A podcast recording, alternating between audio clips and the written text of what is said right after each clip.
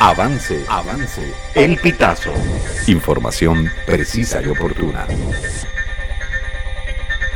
Estados Unidos revisa política de sanciones hacia Venezuela luego de que Maduro incumpliera acuerdo de Barbados el gobierno de los Estados Unidos inició nuevamente una fase de revisión de la política de sanciones hacia Venezuela. La medida se cumple luego de que el gobierno de Nicolás Maduro ratificara la inhabilitación política a María Corina Machado.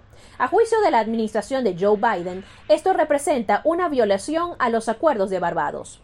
La postura la asumió la Casa Blanca por medio de un comunicado difundido la mañana de este sábado 27 de enero, un día después de que el Tribunal Supremo de Justicia anunciara que se mantiene la inhabilitación política por 15 años a la ganadora de la primaria opositora.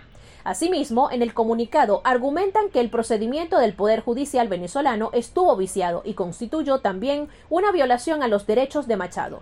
El acuerdo de Barbados, mencionado por la Casa Blanca, se firmó en octubre de 2023. En este establecieron las condiciones para que Estados Unidos levantara las sanciones a Venezuela siempre y cuando se cumpliera con la ruta para celebrar elecciones democráticas en el país y se concretara la liberación de presos políticos. Uno de los principales objetivos de la negociación es que se habilite a los candidatos opositores que desean medirse en las elecciones presidenciales de este 2024, en especial a la abanderada unitaria María Corina Machado, quien ganó la primaria opositora. Esta y otras informaciones puedes ampliarlas en nuestra página web elpitazo.net.